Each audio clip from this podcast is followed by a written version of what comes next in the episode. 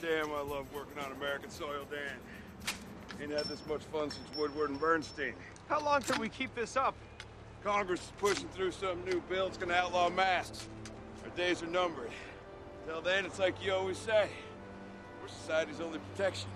From what? Are you kidding me? From themselves. Son of a bitch. No, I mean, what? Get your stinking hands off me. What happened to us?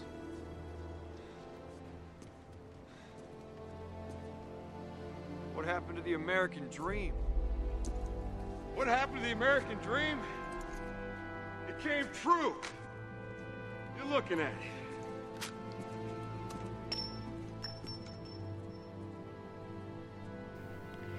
Bienvenidos a Subtextos, eh, estamos de regreso, este es el segundo capítulo de la segunda temporada y pues bueno, como ustedes se habrán dado cuenta, tuvimos un pequeño lapso en el cual estuvimos en pausa, en el cual no publicamos nada, pues porque entre la pandemia, el trabajo y la escuela, pues uno pensaría que tendríamos un poco más de tiempo libre trabajando desde casa, pero pues muchos mu- muchos no nos dejarán mentir que pues no es así. Este, Fue la muerte. Exacto, fue un, fue un fue raro, ¿no? Sí, estuvo, estuvo bastante cargado, tenía más trabajo, tenía más cosas de la escuela. Pero bueno, ya estamos aquí. Exacto. Y bueno, como habrán escuchado, eh, nos acompaña una vez más Adriana Alatriste Hola a todos. Y bueno, su servidor Jesús Vázquez. El día de hoy, como ya lo vieron de seguro en el título y en, y en, y en la miniatura o en la imagen del, del programa, pues vamos a hablar de esta película llamada Watchmen, que en español también le agregaron el Los Vigilantes. Esta es una película pues de 2009, dirigida por Zack Snyder, el polémico Zack Snyder. Con sus monstruos incomprendidos. Exacto. Yo, yo diría que es un artista incomprendido, pero bueno, eso lo dejamos para otro momento. Y bueno, Para es- otro tipo de foro. exacto. Porque yo sí difiero un poquito, pero bueno. Y bueno, los persona los actores, lo comentábamos hace rato, no son tan conocidos. Si acaso, pues Patrick Wilson, que es Night Owl, o Jeffrey Dean Morgan, que es Edward Blake, que es el comediante. Más allá, pues está Billy Kudrup como el Doctor Manhattan y Malin Ackerman como Laurie Jupiter. Y aparte, es, la característica que tienen esos actores es que no son protagonistas de los otros trabajos en los que salen. Bueno, Jim Jeffrey Morgan lo ubico por The Walking Dead y este Grey's Anatomy y el otro que es este Night Owl. Es este, ¿cómo se llama? El de los Warren, de, Exacto. del conjuro, ¿no? Ajá. Y el otro actor que es Doctor Manhattan es el, el hijo en la película del Gran Pez, pero de ahí en fuera como que no son como muy protagónicos. No, no son prota- protagónicos, no salen de protagónicos en sus otros proyectos. Y pues bueno, ¿de qué trata Watchmen, Adriana? Pues bueno, estamos hablando de unos ochentas que bien podrían haber sucedido, pero no sucedieron. Donde se me hace tan similar a la película de Los Increíbles de Disney, donde está esta ley en contra de los vigilantes, donde ya son ilegales. ¿Qué día de octubre un comediante ha muerto en Nueva York? Exacto, y, así empieza la película, ¿no? Uno de estos superhéroes, bueno, uno de estos héroes eh, muere. Y es algo curioso lo que dices, porque eh, es son unos ochentas que bien pudieron haber sucedido, pero no sucedieron. Y aquí es donde podemos tocar el primer tema del cual vamos a hablar hoy, que se llama ucronía. Ucronía, pues, es un concepto que es una reconstrucción histórica construida lógicamente que se basa en hechos posibles pero que no ha sucedido realmente. Es un muy grande que hubiera pasado si. Es como el, es como si tomáramos el término de Isaac Asimov, el de la psicohistoria, que también lo vemos reflejado en, en este cuento de eh, ¿cómo se llama? Philip, ah, el de Philip K. Dick. ajá, el de Philip K. Dick, el del hombre en el castillo, Exacto. donde qué hubiese pasado si la Alemania nazi hubiese ganado la Segunda Guerra Mundial. Creo que estos dos son muy buenos ejemplos, tanto Watchmen como El hombre en el castillo, de, de, ¿no? Y bueno, en Watchmen hay dos detonantes de esta ucronía. En primer lugar está la creación o esta creación de estos policías que deciden de un momento a otro, en, a mediados de la década de los 40, eh, disfrazarse, ser vigilantes anónimos para combatir la inseguridad de otra forma a la que ellos eran, ¿no? Porque en un, en un principio, The Minutemen, que son los primeros Watchmen, son Que no eran se llaman policías, Watchmen. que no son que no son Watchmen, que son los Minutemen, eran policías que deciden tomar esta est- est- este, tipo de justicia. Esto lo podemos ver en la película en los primeros minutos a través de la secuencia de los créditos. Ah, esa cortinilla está muy bien hecha. Es lo mejor de la película. O sea, la película sí me gusta, pero al mismo tiempo me causa como sentimientos encontrados, pero la cortinilla está muy buena. Creo que es de los mejores de las mejores secuencias de créditos que hay. No quiero decir la mejor, pero es de las mejores. Inicia con, con, con el primer Por cierto, paréntesis, les informo a todos, Chucho ama a Schneider, entonces pues esperen así. como eh, esperen ciertas ovaciones del hombre hacia el director. Yo no lo amo y entonces está equilibrado este equipo, ¿no? Exacto. Entonces en los primeros minutos de estos créditos vemos a, Night Owl peleando o noqueando literalmente a un asaltante. Pero lo que importa para poder también establecer lo que pasa con esta ucronía es lo que pasa atrás de Night Owl. Atrás de Night Owl vemos a una pareja que está saliendo de un teatro junto con su mayordomo. Y el teatro se llama el Teatro Gotham. Entonces ahí la primera ucronía que se establece es que gracias a Night Owl, Batman no, No existe. Batman. Porque aparte pues, hay, están, hay una pared en la que están, están se está eh, anunciando la marca del zorro y todo eso, ¿no? Entonces la primera ucronía que hay es que justo, ¿no? Batman no existió. Pero aparte, para empezar, habla, ah, hablas como de dos hechos, ¿no? Que se notan en la cortinilla. El primero es totalmente ficticio, porque aunque Batman ahorita es un gran icono de la cultura pop y es como el gran superhéroe que no es super, pero sí es super porque tiene mucho dinero por excelencia, o sea, es de, lo- de los más populares. Digamos que esta ucronía en primera instancia es totalmente ficticia dentro del mundo del cómic.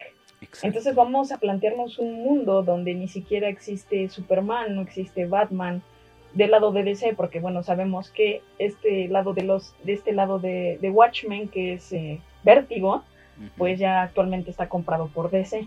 Exacto, ¿no?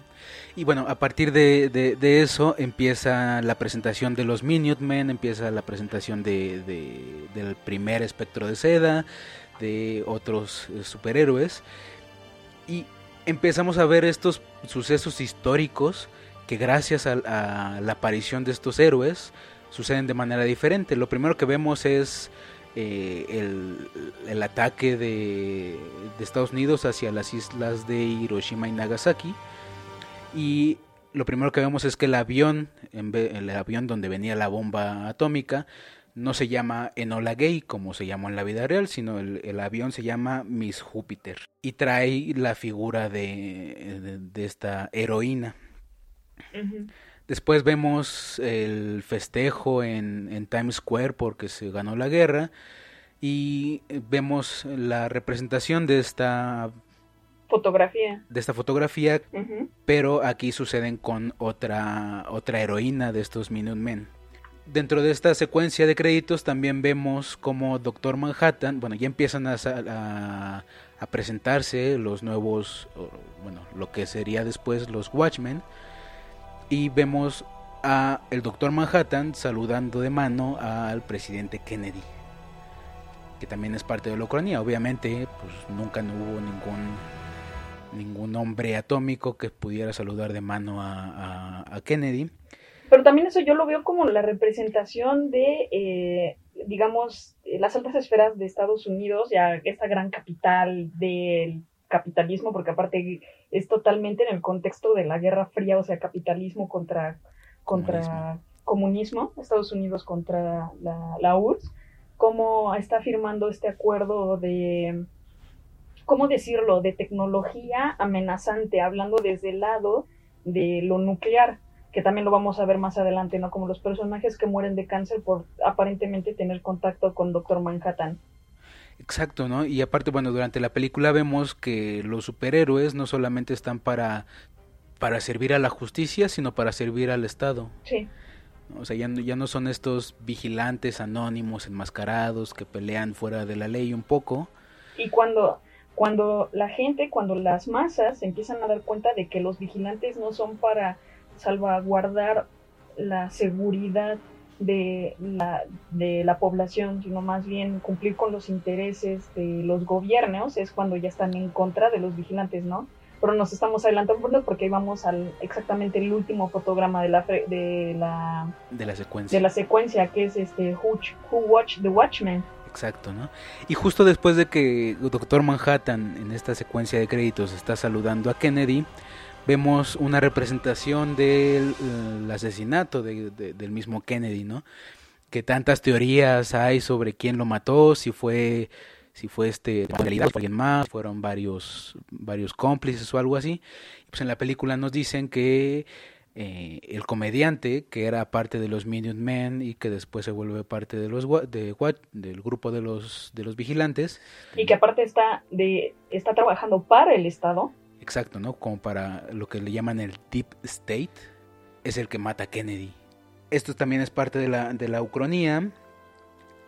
La siguiente escena tiene que ver con el Flower Power, este movimiento de finales de los 60, en el cual las protestas sobre el, contra la guerra de Vietnam se ven reprimidas y pues lo que pasa ahí es que los militares sí disparan sobre las protestas, cosa que no pasó pues porque estaba esta cosa del amor y la paz, que que impidió un poco que se que se que se hiciera lo que pasa en la película. Aparte, bueno, ahora que lo mencionas, me hace mucho eco porque pues la novela gráfica, tocándola un poquito así nada más de pasada, como de rasuradita, es de Alan Moore, el mismo que escribió Before Vendetta, donde tenemos este estado eh, totalmente, bueno, es este pueblo totalmente reprimido por el Estado.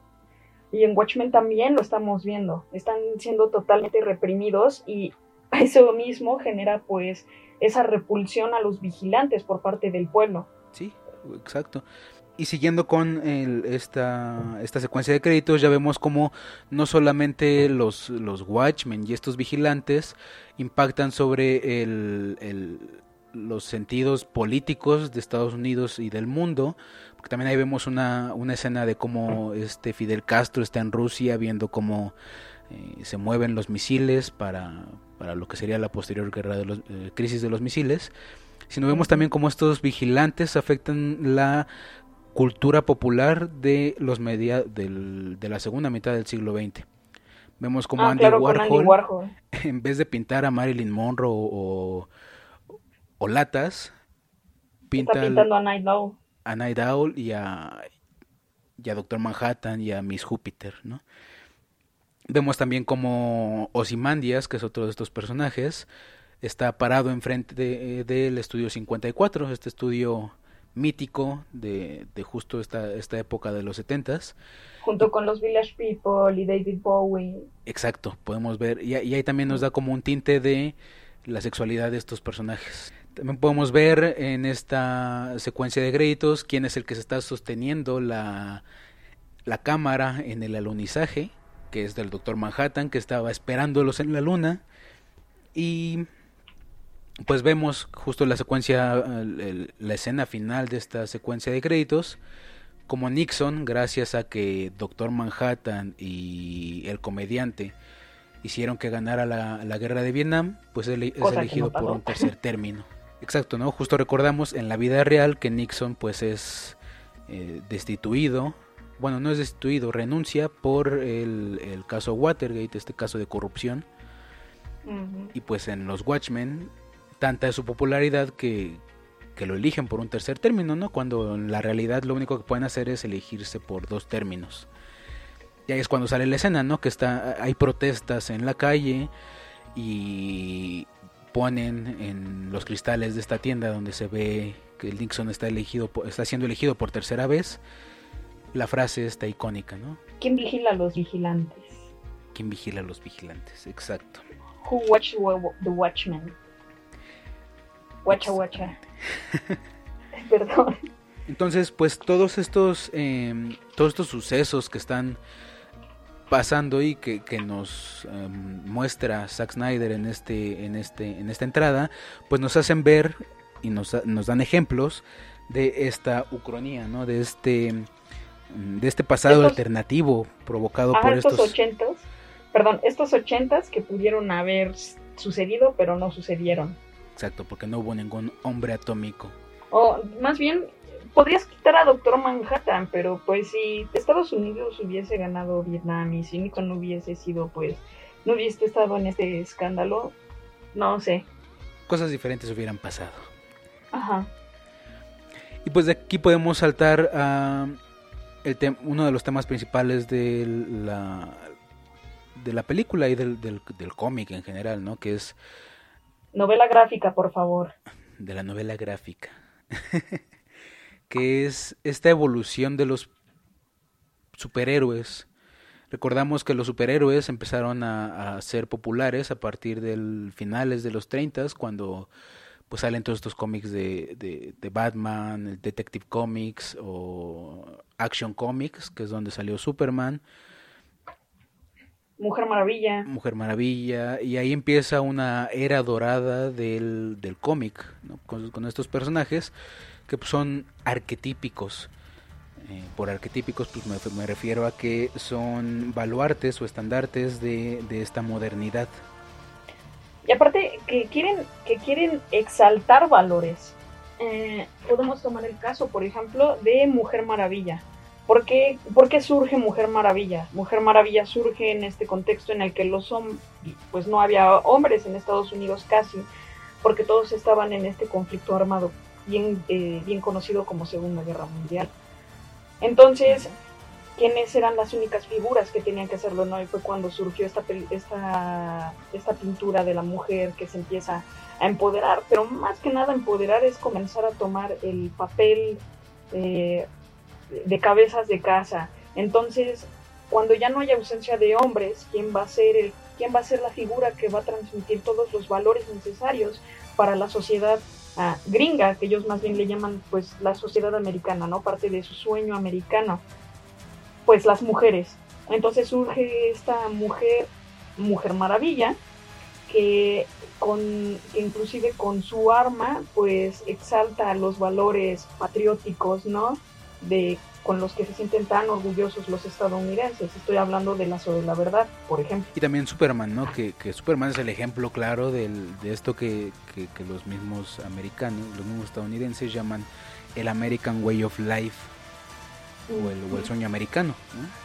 que justo son estos este grupo de valores que, que se manejaban como una sola verdad en ese momento. Era eh, este, es- esta promesa de, de progreso que significaba el ser estadounidense. Y también un sentido muy patriótico, porque recordemos que estos primeros superhéroes, inclusive los colores de sus trajes, son los colores de la bandera de los Estados Unidos. Sí, y, y aparte estos superhéroes legitimi- legitimizaban eh, el uso de la fuerza. Se volvían algo así como instituciones porque pues en ningún momento la policía, en esa época dorada del cómic, no estaban en contra de la policía. De hecho eran amigos de la policía y estaba que el comisionado Gordon les llamaba para, para apoyarlo y todo eso. Entonces legitimizaban de algún modo el, el- el uso de la fuerza para establecer el orden público. Y pues otro tipo de, de- de- ot- otro ejemplo de estos valores que trataba eh, de, de integrar estos superhéroes era que mm, el uso de la fuerza nunca debía ser mortal. En esta era del cómic, más. ni Batman ni Superman matan a, a sus villanos. Solamente los imposibilitan y los entregan a la ley. Porque claro, ¿cuál es la máxima institución de otorgar justicia? La ley y todo lo que y todo lo que implica, ¿no? Estas instituciones, el poder judicial. ah, Y pues eh, todos estos personajes se mantienen, ¿cómo decirlo? El tiempo no pasa sobre ellos. Creo que es algo importante. Pasan las décadas, pasa la guerra, la Segunda Guerra Mundial y los cómics siguen siguen sacándose, pero los superhéroes una no envejecen y no son afectados por los sucesos políticos y sociales que suceden en el mundo. En el mundo de los cómics, en Metrópolis y en Gótica, no hay nada del Flower Power, ni hay nada de Vietnam, ni nada de eso, hasta que llegan los ochentas. Y con los ochentas llega algo llamado posmodernidad. Bueno, ya venía manejándose desde los cuarentas con, o desde los cincuentas con Foucault y con, con Barthes, pero es hasta los ochentas que el, la posmodernidad invade el mundo del cómic. Y pues en los ochentas es cuando nace Watchmen. Y en Watchmen ya vemos estos personajes posmodernos. Una pregunta, ¿para ti qué es la posmodernidad, Adriana? Bueno, posmodernidad. Fíjate que es muy interesante porque para preparar el podcast, obviamente, ah, claro, eh, les, les cuento a todos, eh, preparamos el podcast, hacemos algunas lecturas, a veces sociológicas, a veces antropológicas, a veces filosóficas.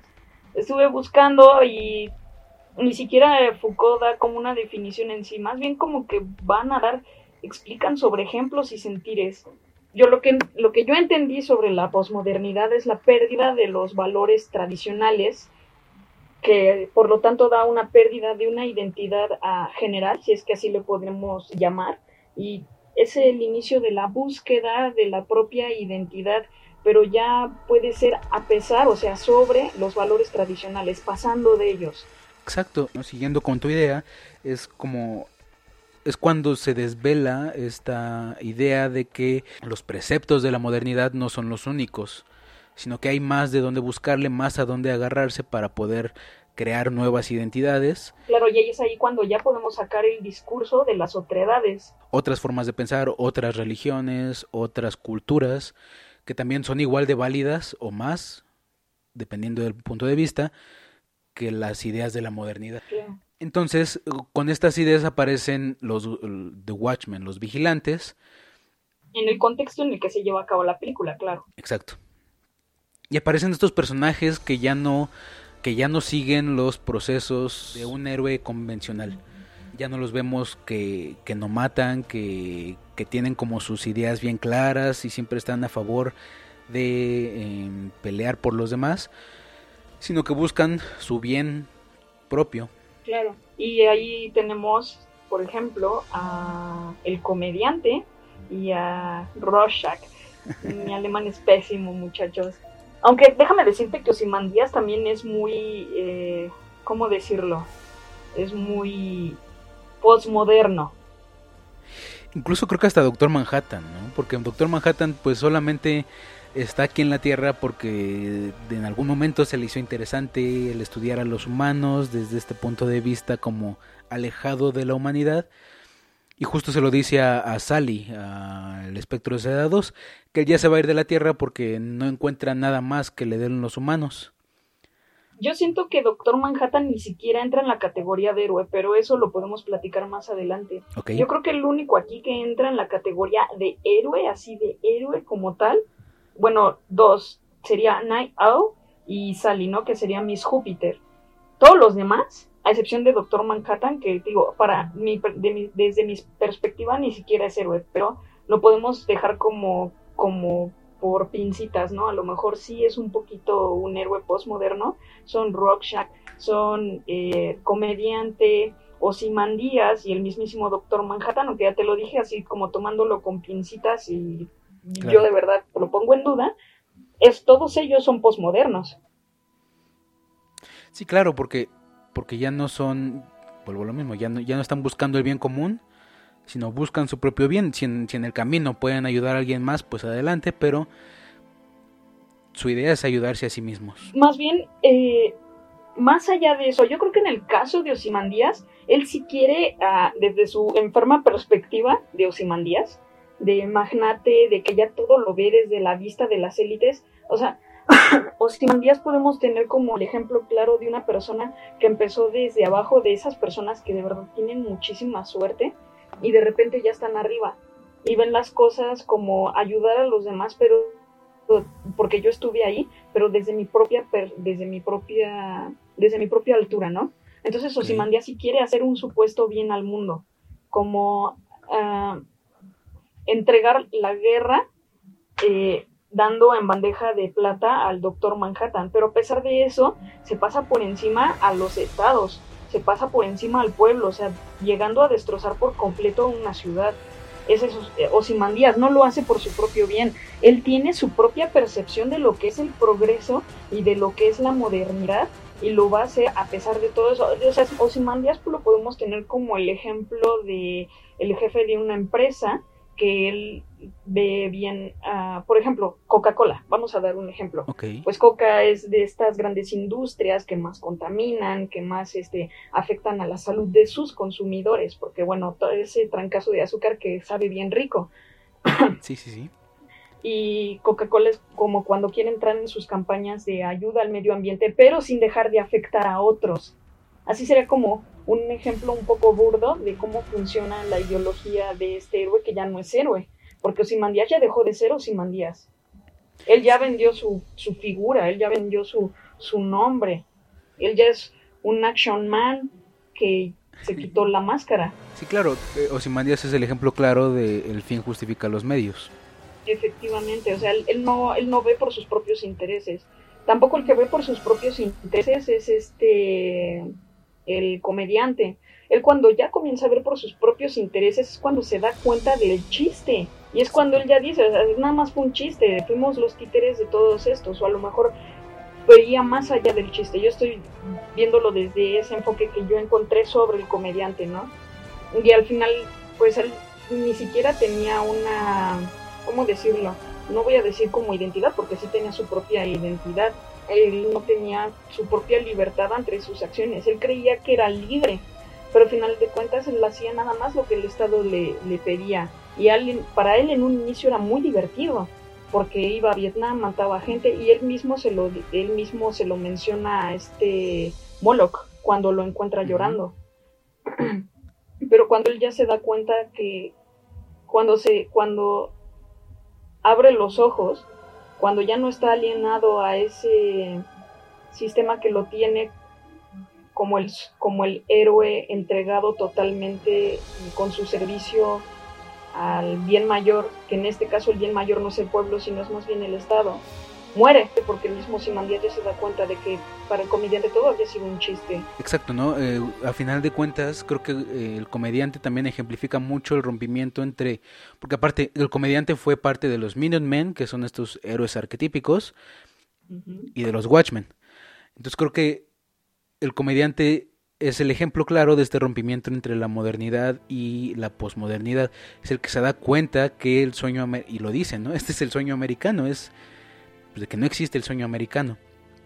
Uh -huh. Porque él ya se da cuenta y se vuelve un tanto cuanto cínico de que él ya no es el héroe, él ya es solo un títere más de un aparato mucho más grande que es el Estado. Él ya no es este héroe que sale atrás de una, adelante, perdón, de una, eh, de una bandera con estrellas y barras, sino nada más es el que hace el trabajo sucio de, pues, un orden eh, institucional y de poder, pues, mucho más grande que él.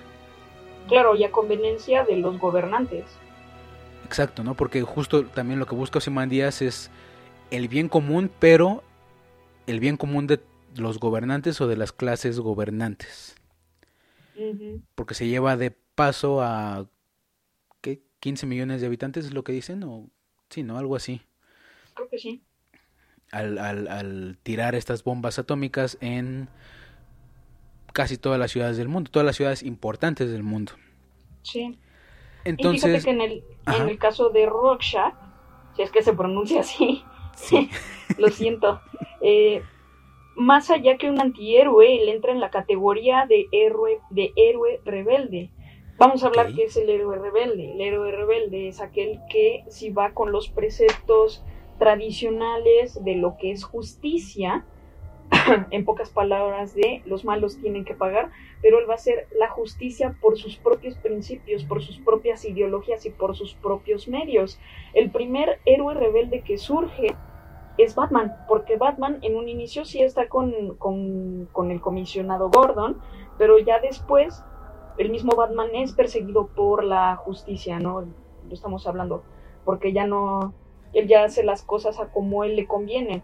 De hecho, ya hemos visto tantas deformaciones con este Batman, que bueno, tú lo mencionaste hace rato en la, en la plática previa con, ¿cómo se llama? El, el regreso del... El regreso del Caballero de la Noche. Exactamente, con el regreso del Caballero de la Noche, con novela gráfica buenísima, por cierto.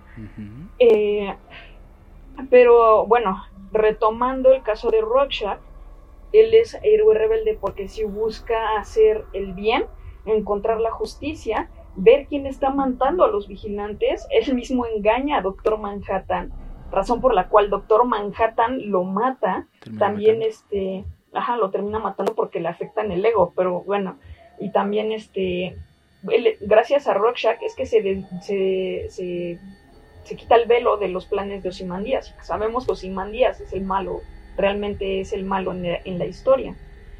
Pero las cosas las hace de una forma muy violentas. Entonces yo creo que cuando hablaba sobre este tipo de héroes totalmente posmodernos que ya se perdió totalmente este sentido de los valores, hablando más de eh, Ozymandias o Doctor Manhattan, no el comediante, estamos hablando de Rorschach, porque él todavía está como del lado de esta, este sentido deformado de justicia. Y él mismo sabe que está deformado, porque se lo dice a este Nairo, tú decides eh, esconderte a plena luz del día, eh, eh, con- junto con las demás personas que están viendo pornografía. O sea, él ya está hablando así directo de la deformación de los valores, de que los valores no existen, pero de todas formas tiene que haber alguien que haga el trabajo sucio.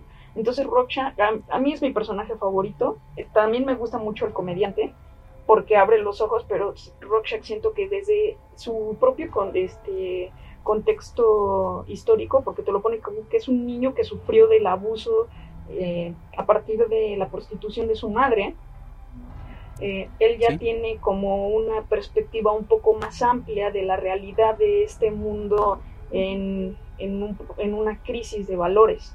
Exacto. Y creo que al final podemos tomar, ya habíamos hablado un poco de que, de que el comediante es esta consecuencia de la modernidad y la posmodernidad. También, a su modo, Rorschach se convierte también en lo mismo. Solamente que el comediante lo toma de una forma y Rorschach lo toma de otra. A final de cuentas, pues, en, la- en las voces en off que se, escuchan de, de, podemos ver un poco de su ideología, ¿no? Él es el súper conservador, el súper de derecha, él cree que el mundo ya está corrompido totalmente y que y por eso mismo las instituciones en las que antes confiaba también están corrompidas, entonces ya no les puede responder a esas instituciones o él ya no puede responder a esas instituciones. Y por esa misma razón él ya hace justicia por su propia mano. O sea, él ya tiene sus propios valores para, más bien él, sí, él tiene ya sus propios valores porque no cree en los valores tradicionales. Entonces, Rorschach es como la representación máxima de una posmodernidad, si lo pudiéramos decir, como lograda en la identidad del personaje. Digamos que Sí. con el comediante se quedó a medias, porque justo cuando él abre los ojos, lo matan. Pero Rorschach eh, ya está totalmente conformado y pues bueno, lamentablemente Doctor Manhattan lo mata hacia el final de la película, pero bueno, él lo logró. Sí, y justo, justo él, él- él mismo lo dice, ¿no? Cuando cuenta la historia de la primer persona a la que mató. Porque ya ve tanta la- toda la pudredumbre que hay en, en- en esta sociedad que no le queda otra cosa más que matar a quien mató a la niña, a la niñita. Entonces, ahí vamos viendo cómo, cómo también Rorschach es, es esta otra cara, o lo que se pudo haber convertido el comediante si, si hubiera sobrevivido, ¿no? Si hubiera, se dio cuenta de la broma, pero no sobrevivió lo suficiente como para ver que, cuál era el resultado de eso, ¿no? También tenemos el, esta relación de poder que hay entre Osimandias, que volvemos, ya es este magnate, esta persona que vendió su identidad para construir todo un emporio que es Industrias Byte y el Doctor Manhattan, que es este el Doctor Manhattan también, también es yo lo veo como este resultado de la modernidad porque es el hombre máquina elevado al No, es siglo más XX. allá. Ajá, sí, exactamente. O sea, elevado es al más siglo allá. XX. Sí, es el hombre atómico. Y de hecho, si, eh, si lo dejamos como en un discurso muy externo, Doctor Manhattan, pues sí representa la bomba atómica y todo el progreso tecnológico y el peligro ante la reactividad y todas estas tecnologías que están eh, de moda, ¿no? Porque además dicen que son este, totalmente ecológicas, pero tienen estos riesgos. Acá cáncer, ¿no? Hashtag cáncer. este, pero también siento que Doctor Manhattan, y por la misma razón en la que siento que no es ni siquiera un héroe, y, lo dicen en la película, ¿no? El, el superhombre existe y es americano, y ya después dicen, no, no dije el superhombre, lo dice este, este escritor, filósofo, no me acuerdo qué era. Dios existe y es americano. Pero ¿qué crees? Doctor Manhattan no es un héroe ni es un dios. Doctor Manhattan solo es un artefacto. Sí, el, se, vuelve, se vuelve máquina, ¿no? Se vuelve un, un, artefacto más de, de esta industria de, o de este poder. Efectivamente, al inicio lo, se puede ver nada más como literal, sí, una, un artefacto más de este poder, pero si lo llevamos un poco más allá al análisis pues social, lo podríamos ver como todos estos individuos totalmente alienados que ya ni siquiera tienen una identidad propia y ya nada más están al servicio de, no sé, un trabajo. En este caso, Doctor Manhattan estaba John, estaba totalmente entregado a esta investigación de Osimandías. Y es bien curioso porque a pesar de que él puede ver el futuro, aparentemente, no veía que él estaba siendo utilizado como maquinaria más. Incluso el responsable de que Manhattan no viera el futuro era el mismo Osimandías. Efectivamente. Que eso es importante, ¿no? Porque a final de cuentas, eh, Osimandías eh, lo seguía alienando para no ver más allá. Exactamente, lo alienaba a un sentido de estamos haciendo una investigación en progreso, eh, no sé, en función y progreso de, del mundo, ¿no? Para evitar esta guerra. Cuando ni siquiera, ni siquiera el mismo doctor Manhattan sabía que él mismo era la tensión atómica entre los países. Exacto, y creo que eh, al final, cuando Manhattan se da cuenta de que lo estaban, estaba siendo utilizado por, por Ozymandias, es cuando vuelve a retomar un poco de su humanidad, esta humanidad creadora. Manhattan, cuando estaba controlado por Ozymandias, sí, sí generaba, o sea, sí creaba, pero era lo que Ozymandias le pedía. Sin embargo, hay algo que me, me, interesó mucho cuando estaba viendo la película, que dice al final, voy a irme a otra galaxia a crear algo, que es, que es el ya crear algo por sí solo, por, por él mismo, ¿no? Ya después vemos en los cómics que él crea un universo de, de cómics. Pero pues es esa parte de que ya desalienado, porque ya se separó completamente de Osimandias, que era su, su, esta clase dominadora, él ya puede crear por sí solo. Yo creo que sí es interesante este proceso en el cual podemos ver a Doctor Manhattan como este ser que poco a poco, o de trancazo, se desaliena para poder hacer sus propias creaciones. Sí, Sí, también es así. Entonces, ya sabemos, ¿no? Doctor Manhattan podría representar como la, el, no sé, la bomba atómica, el poder atómico en sí, pero también representa el hombre eh, que dentro de esta posmodernidad y de esta, el capitalismo todavía no entraba en crisis, pero ya estaba a punto de entrar, está totalmente entregado al, interés de las altas esferas. Ya eh, para cerrar a mí me gustaría hablar de un personaje, un personaje que si bien lo podríamos sacar de, de Watchmen, entra perfecto en, no sé, en, en Batman o en, alguno de sus tantos arcos que existen, es Night Owl. Creo que Night Owl es sí tiene la presencia de un héroe que es totalmente pues de esta idea de, de, progreso y de modernidad, porque Night Owl eh, significa el ideal del hombre que es bueno e inocente. Él sigue haciendo las cosas todavía eh, por, por, todavía más va más allá de cumplir o no por, por la ley, porque en esta escena en la que el comediante se baja para terminar con esta ¿cómo se le llama? esta manifestación esta manifestación de una forma muy violenta, él está en contra a pesar de que los hayan mandado a calmar los, los ánimos.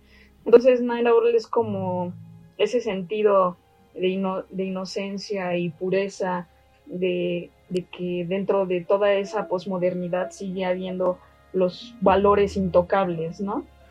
Sí, sí. y no sé si Moore lo tomó como crítica, que Night Owl sea como una crítica por medio de una sátira, o sea, una justificación de las cosas tan jodidas, pero no tanto porque los principios de Narao no están totalmente polarizados, o sea, ni siquiera está con los intereses del Estado y ni siquiera está con pues con este sentido de Rorschach, de los Watchmen, ¿no? De la justicia por su propia mano y tampoco de, de Ozymandias el fin justifica los medios, ni este salvajismo extremo del comediante, ni del mundo, no, no, ya estoy harto de, del mundo y de su gente, del Doctor Manhattan. Lo que Naira le invita a Miss Júpiter es de que ellos hagan justicia, pero por el mundo, sin importar el Estado, sin importar los Watchmen. Sí. Solo porque ellos pueden hacerlo. Sí, creo que al final Night Owl es el héroe idealista. ¿Por qué? Porque este Dan, que es el nombre real de, de, Night Owl, toma el, manto de Night Owl porque Night Owl, el primer Night Owl, el de los Minutemen, era su ejemplo a seguir. Y de hecho él tiene como estas charlas eh, nocturnas con el primer Night Owl que ya está retirado que también se sabe su identidad de él y todo eso. Pero creo que él es idealista. Él, tiene una, un concepto de la realidad muy idealizado. Que contrasta con todos los demás, incluso con, con el espectro de seda, con esta Sally, porque la manera de crecer de Sally fue ver a una heroína humana o humanizada, ¿no? Con sus errores, con su alcoholismo, con todos estos eh, conflictos que tenía. Y creo que el Night Owl Segundo, está muy lejano de todos esos errores humanos de los héroes. Él sigue viendo al primer Night Owl como algo como, algo idealizado. Sí, como un ejemplo a seguir, aunque él está totalmente, bueno, están en el olvido y, viven en la pobreza y lo podemos ver como en contrastes, ¿no? Esta, ¿cómo se llama? Esta Sally. esta Sally vive con Doctor Manhattan una vida muy acomodada, el comediante vive súper acomodado, Simon Díaz vive muy, muy acomodado. y es como si de repente estuviéramos viendo al hombre humilde que sigue los preceptos, eh, me, perdón, los principios del sueño americano desde la humildad. Sí, justo eso. Pues así es como eh, pudimos hacer un pequeño análisis de cada uno de los personajes principales de, de, Watchmen. Y pues, eh, bueno, por esta ocasión eh, sería todo.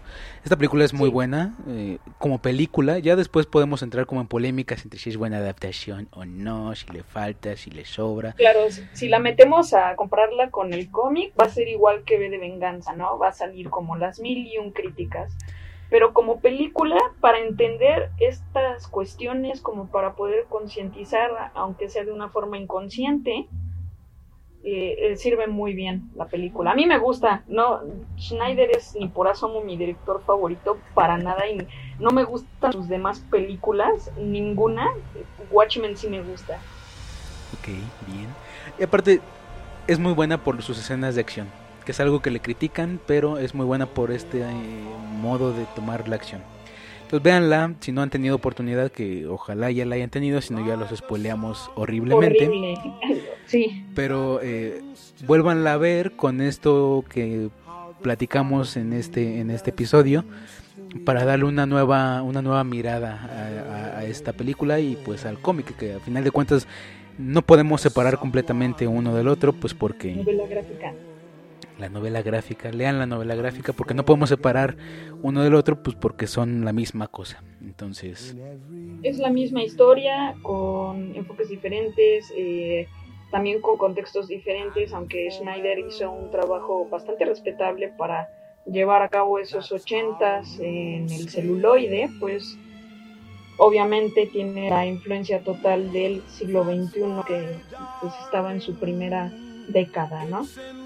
Y como siempre todas las películas que hemos analizado ponen mil y un discursos, pero pues siempre nos limitamos a uno, porque si no serían programas larguísimos. Y, y sí. Y, bueno, una de las diferencias principales es que en la película no hay pulpos gigantes. historias secundarias. Exacto. Entonces por el día de hoy sería todo. Eh, estamos esperando ya volver a retomar de manera periódica los las grabaciones y las los podcasts en general. Este, tenemos sorpresas, tenemos este películas bastante interesantes por analizar. Espérenlas. De todos los géneros. de todos los géneros. Así que espérenlos, eh, les estaremos dando más noticias muy, muy pronto. Por nuestras redes sociales, no olviden seguirnos por Facebook y por Instagram y nos pueden escuchar por iTunes, Spotify y YouTube. Y YouTube, exacto. Exactamente. Y bueno, no, Nada no- más estoy haciendo la payasada, ¿eh? Bueno, no olviden que este, este proyecto es un proyecto estudiantil eh, hecho por estudiantes 100% UASemitas. Y pues aunque no estemos en la universidad, pues porque maldito bicho, pues seguimos siendo Estúpido, estúpido y sensual COVID. Y bueno, nos veremos en otra entrega de subtextos. Por mi parte fue todo. Mi nombre es Jesús Vázquez. Yo soy Adriana Latriste, Buenos días, buenas tardes, buenas noches. como diría Truman. Hasta luego. Someone so unforgettable thinks that I am unforgettable too.